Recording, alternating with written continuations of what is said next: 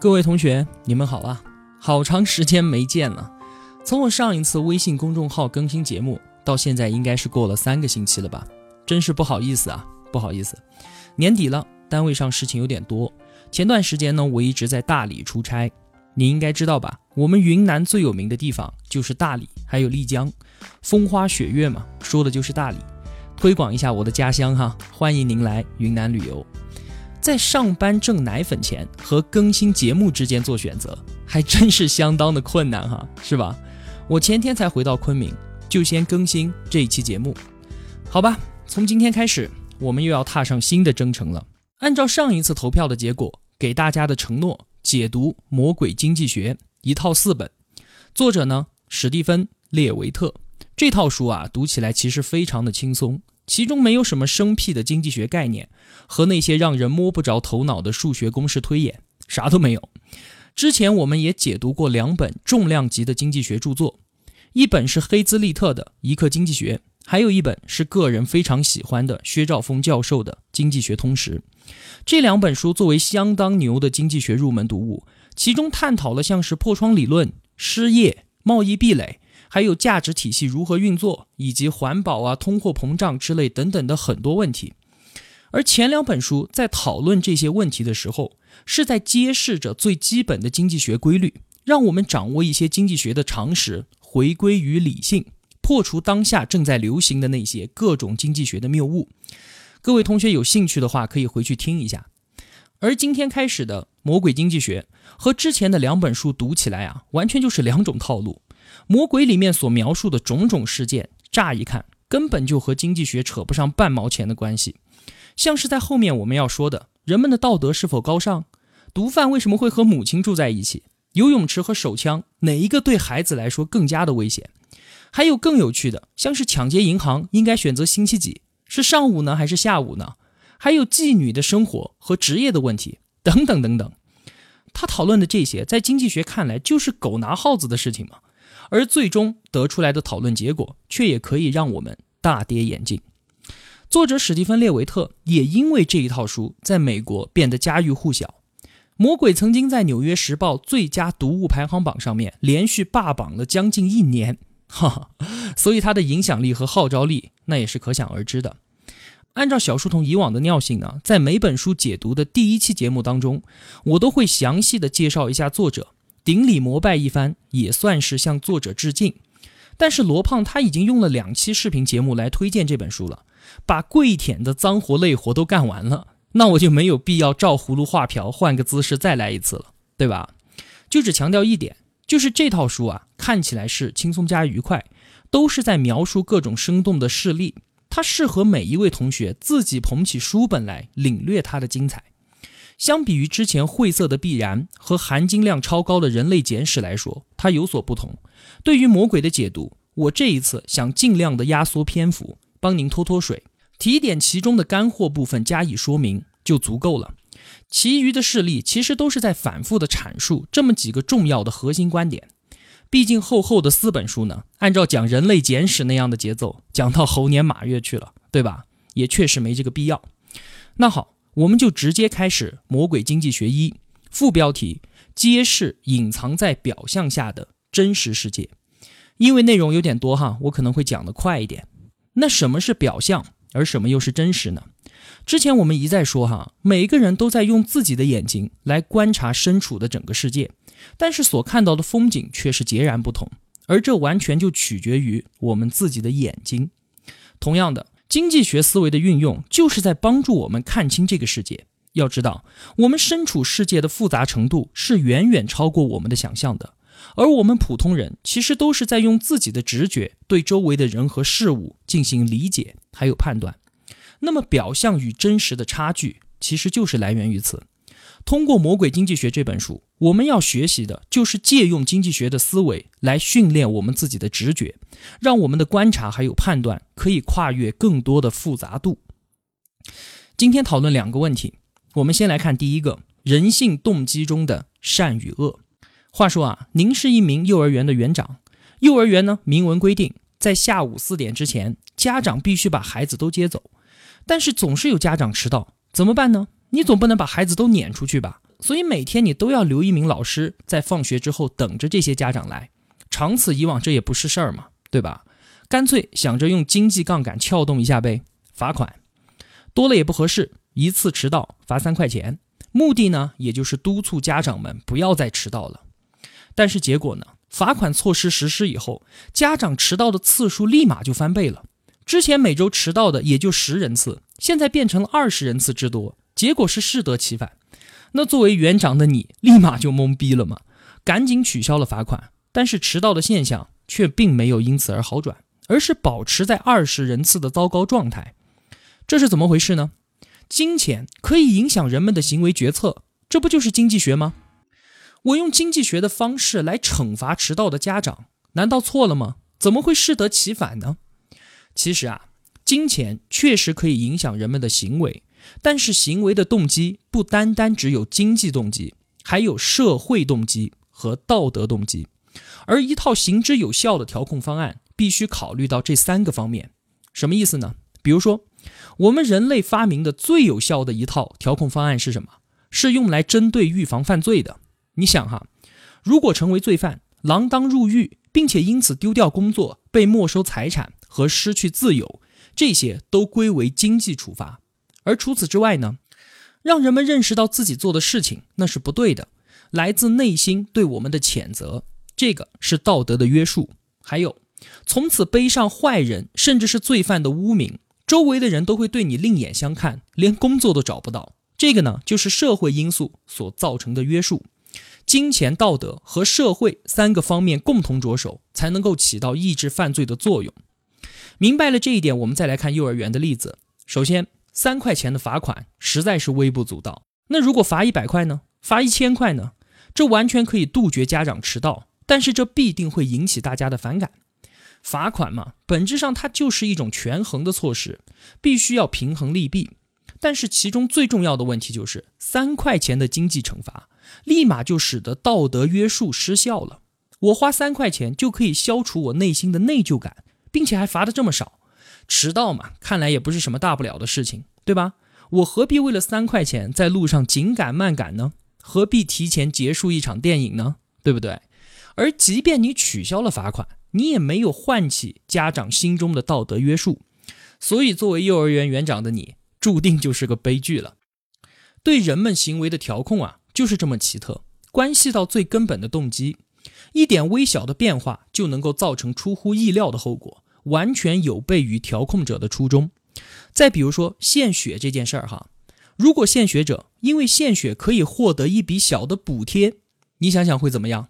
其献血量反而是在下降的。为什么呢？和刚才幼儿园的三块钱罚款类似。因为这笔钱让原本高尚的善举，它变成了一种交易，而且这点蝇头小利完全就不值一提。那如果我们提高献血的现金奖励呢？一次五十，一次五百，甚至是一次五千，那献血者不但会趋之若鹜，还会引发人性中恶的一面不断的涌现出来。比如说用猪血来鱼目混珠，或者是用假的身份证来冒名顶替多次献血，甚至是持刀抢血啊。这些完全都有可能发生。我们会发现啊，在利益的驱使之下，人性中的道德约束似乎变得脆弱不堪。有句话说：“值得拥有的东西，就是值得为之欺骗、作弊的东西。”这似乎相当的有道理哈。作弊啊，其实就是一种人人向往的最原始的经济行为，叫做不劳而获嘛，对不对？就连我们的心灵工程师、老师这一个备受尊重的职业，也会在利益的驱使之下作弊。在美国的芝加哥就有这个例子。当我们把学生的考试成绩计入到老师的绩效考核，直接与老师本人的经济收入和他的职业前景挂钩的时候，我们无奈地发现，纷纷出现了老师帮学生修改试卷答案、获得高分的作弊现象。最后怎么发现的呢？后来啊，通过对学生以往测试成绩和各个考场题目正确率的细致分析。本来完全不可能发现的老师作弊的行为，也同样被经济学家们通过数据洞察出来了。再有日本的相扑运动，在日本啊，相扑它不仅仅是国际，它更是宗教、军事和历史情节的寄托。相扑是被祭奉在日本人民精神圣坛上的东西，完全就不是其他比赛可以比拟的。在他们自己看来啊，荣誉要重于胜负，所以日本人坚信相扑运动它是不可能出现作弊的嫌疑的。然而，当我们通过大量数据分析之后，也同样出现了令人无奈的结果。相扑的比赛规则是这样的：两两交锋，十五场比赛，赢多输少你就晋级。意思就是说啊，你只要能赢够八场胜利的选手，你就可以晋级了。在这样的赛制之下，你想，当两位七胜七负的选手对垒的时候，那自然就是生死之战嘛，抢第八场，拼尽全力。但是如果当七胜七负的选手对战的是八胜六负，或者已经是九胜五负的选手呢？对你来说确实是生死之战，但是对手已经赢得了八场胜利了，我还有必要和你玩命吗？这其中是不是有作弊的嫌疑呢？我们收集了从八九年到两千年十一年间的三千两百场比赛的数据，用来进行分析。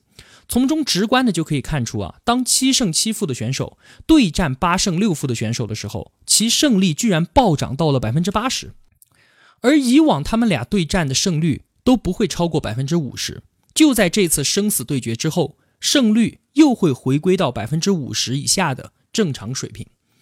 你想想看，这说明了什么呢？从上面的例子我们可以看出啊，道德它所代表的是这个世界在我们心中应该如何运转，而经济学呢，它所代表的则是世界真实的运转方式。这句话是被写在本书的序言当中的，极其重要。经济学在我们看来，它是一门有关评测的学科，它包含了一系列行之有效、用途广泛的工具。可以对大量的信息进行确切的评估，像是就业啊、房产啊、金融还有投资，对吧？通过评估来确定其中各种因素的影响，这个呢，应该才是我们平常以为的经济学的根本意义，对不对？但是与此同时呢，这样的经济学工具同样也可以用来分析生活中各种各样的话题，于是乎才有了我们现在说的这一本《魔鬼经济学》。刚才我们所说的幼儿园家长。教师还有相扑运动，利益动机都在驱使他们暴露出人性中恶的一面。在金钱动机、道德动机和社会动机的重叠之下，我们需要抽丝剥茧、逐一分析之后，才能够看到隐藏在表象下的真实。不过话又说回来，难道这就是我们人类的天性吗？利益驱使总是能够突破道德的约束，践踏心中的善吗？关于人性动机中的善恶。我们再来说个故事，这个故事呢，它是一门有趣的生意，也是一场巧妙的经济实验。故事的主角叫做费尔德曼，他原本在一家大公司里面当领导，领导嘛，自然需要经常关心下属员工，对吧？他就会带一些面包给他的员工送温暖吧。大家觉得这个面包，哎，吃起来挺不错的。慢慢的，楼上楼下的同事都想得到他的面包，那么多人都要要啊，吃你妹啊！给钱。费尔德曼干脆带很多的面包来公司里面，为了收回成本呢，一块钱一个，就放了一个篮子在面包旁边。你需要的话，你自己拿，丢一块钱到篮子里面就行了。如此一来，最后面包成本的回收率大概在百分之九十五左右。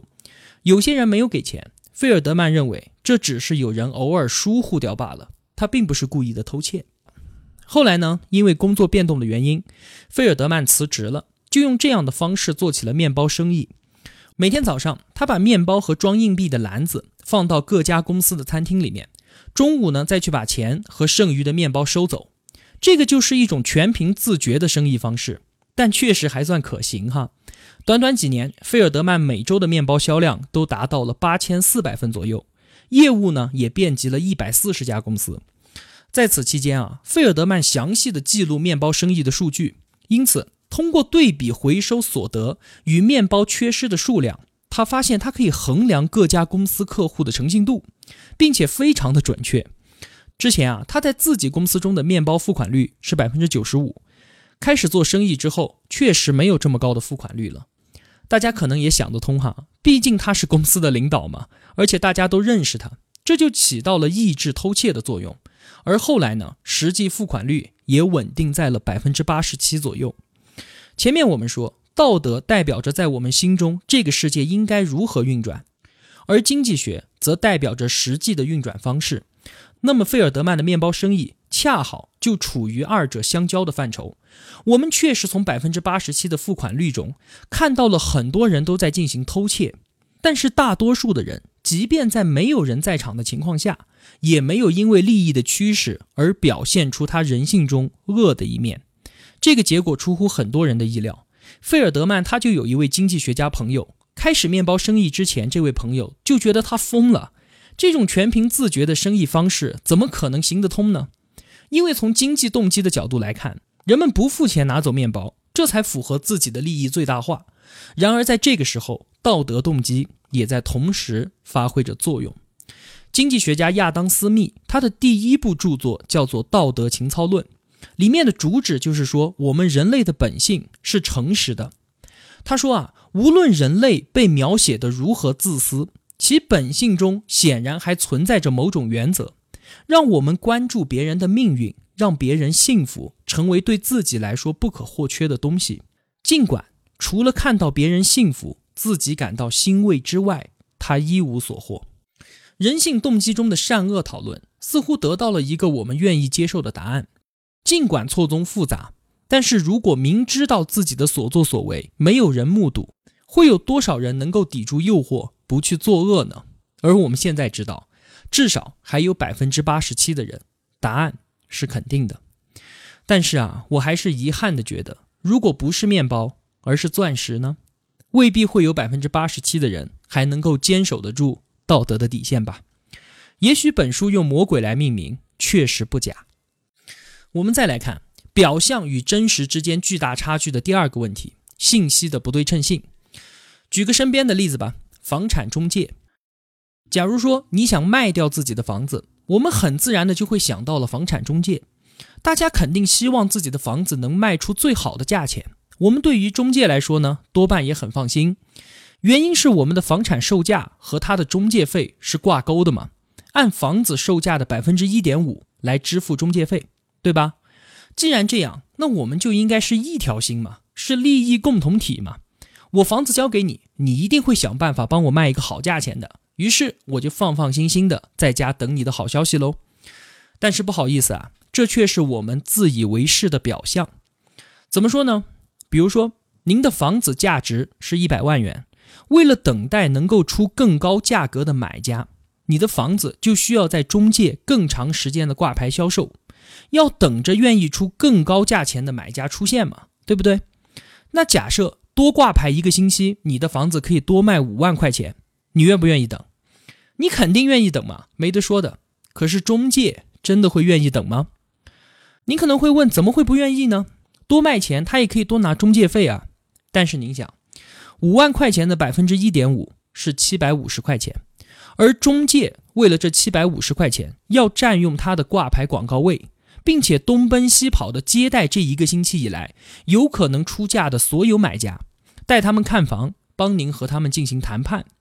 他是用这一个星期来赚这七百五十块钱划算呢，还是再卖出一套房子赚取另外一百万中的百分之一点五划算呢？结果瞬间就明了了。当有买家出到一百万，甚至是九十万的时候，中介就会来和您说，这个价钱已经不错了。现在卖房市场可不景气啊，比您更好的房子都没有卖出这个价钱呢。在说服您卖掉房子之后，他转身就去赚下一个一百万的中介费，这个才是他利润最大化的可行办法。我们自以为啊，用中介费就可以把房产中介和我们捆绑在一起，共进同退。可惜我们各自心中算的完全就是两本账啊。我们用一个星期的时间可以多赚五万块钱。而中介只能拿到七百五十块而已。从这个例子我们可以看出啊，我们手中的信息只不过就是我们自己房产的信息，而中介呢，他手中的信息是他手中 N 多房源和整个房产市场的信息。说的难听一点，就是中介正在利用与我们之间的信息不对称来坑我们啊。而最后，我们还觉得自己的房子已经卖了一个不错的价钱了，自己还赚了呢。交易中双方利用信息不对称牟利的例子太多太多了。再来看几个有趣的哈，比如说卖车，一张车他一辈子最惨的一天就是被卖出去的那一天了。为什么呢？新车买过来马上就要贬值百分之二十五，对吧？这个大家深有体会，都知道的。一张新车，假如你是二十万入手，立马出手的售价有可能都不会超过十五万。为什么？如果我作为买家，我就会想，你才买的车，马上你就要卖掉，那八成就是这张车有问题啊，对不对？就算这辆车真的没有问题，但是保不齐作为我买家，我就会因为心中有这样的顾忌，而不会出高于十五万的价钱。对于这辆车的信息，你卖家是心知肚明。但是我买家就是担心被你蒙在鼓里，所以呢，你作为卖家反而会因为这样的信息不对称而吃亏。那如果你的新车真的有问题怎么办呢？别慌，卖家你可以开一年再去卖，再出手。那个时候啊，对于车的出厂质量问题的怀疑就变得不存在了。为什么呢？那个时候我们关心的是什么？关心的是这张二手车的保养好不好，它开了多少公里。有没有发生过重大的安全事故，反而不会关注这张车在一年前出厂质量的问题了。最终，这张车的售价很有可能会超过它实际的价值。各行各业中的从业者，相对于我们这些非本行业的门外汉来说，可都是专家啊，对不对？而他们手中就是掌握着一些我们所不知道的信息，这些信息恰恰就是他们赖以为生的东西。有些时候，他们的行业太过高深，我们就算是偷看到一眼，看到的信息，我们拿着也是无所适从。而又有些时候呢，我们钦佩于他们的学识，自己都不敢妄加质疑。比如说医疗行业，假如哈医生建议你做一种叫做血管成型手术来预防心脏病，那作为患者的你，第一反应是医生正在为你的健康出谋划策，而应该不会以为他正在利用自己的信息优势。为自己赚上一笔钱吧，但是呢，如果在这个时候你所拥有的信息告诉你，目前的研究表明，血管成型手术对于预防心脏病毫无用处，你又会怎么想呢？如果你是一名心脏科医生，另外一名内科医生把他的患者介绍给你，说帮患者做一个这样的手术来预防心脏病，有钱嘛，大家赚呗。而如果你告诉患者他并不需要做这种手术的话，那么放心。这位内科医生再也不会介绍病人给你了。哎，讲到这里的时候，我还能说什么呢？操，万恶的资本主义啊！通过上面的例子，我们看到哈，有信息在手的一方掌握了一个影响巨大却心照不宣的把柄，这个把柄就是我们内心的恐惧。我害怕，如果现在不以一百万的价钱把我的房子卖出去，以后就卖不到这个价钱了，或者压根儿就再也卖不出去了。我害怕二手车有质量问题，所以我都不敢买这一辆只开了一天的车，哪怕你要的价钱相当的诱惑。我害怕要是不按照医生的建议做手术，我的孩子会发现我心脏病突发，死在自家的浴室地板上。我害怕几万块钱的车遇到车祸会像玩具一样撞得粉碎，而价值百万的车却可以固若金汤，确保我和我所爱的人性命无虞。还有很多很多的例子，其实都是行业的专家在利用着信息的不对称，操控着我们的恐惧。我们看到的、感受到的、担心的以及害怕的，都是他们故意想让我们知道的罢了。想想真是可怕哈。不过好在我们社会的发展方向正在不断的解消着信息的不对称性。比如说互联网，最明显的例子，要买东西先上淘宝去比个价嘛。这样你还能用价格信息不对称来坑我？来呀！互联网它正在用信息的无障碍高速流通，打破着这种不对称性，使得优势从信息占有者的一方向消费者一方流动。再比如说，有些商家为了拉拢更多的顾客，也在主动的解消着信息不对称。像是现在很多餐馆都使用开放性的厨房，你担心食品不卫生，我就做给你看呗。这就是一个商机，越来越多的中介单位都会主动的参与到解消信息不对称的事业当中来。好了，这个就是今天要说的两个问题，总结一下吧。第一个，人性动机的复杂性，动机是现代生活的基石，理解动机或者找出人们真正的动机，几乎是解决所有问题的关键。人们随时都在金钱、道德和社会多重因素的撕扯之下做出着行为。我们遇事不妨多思考一层，不要仅仅被眼前看到的单纯的金钱或者是单纯的道德动机所遮蔽。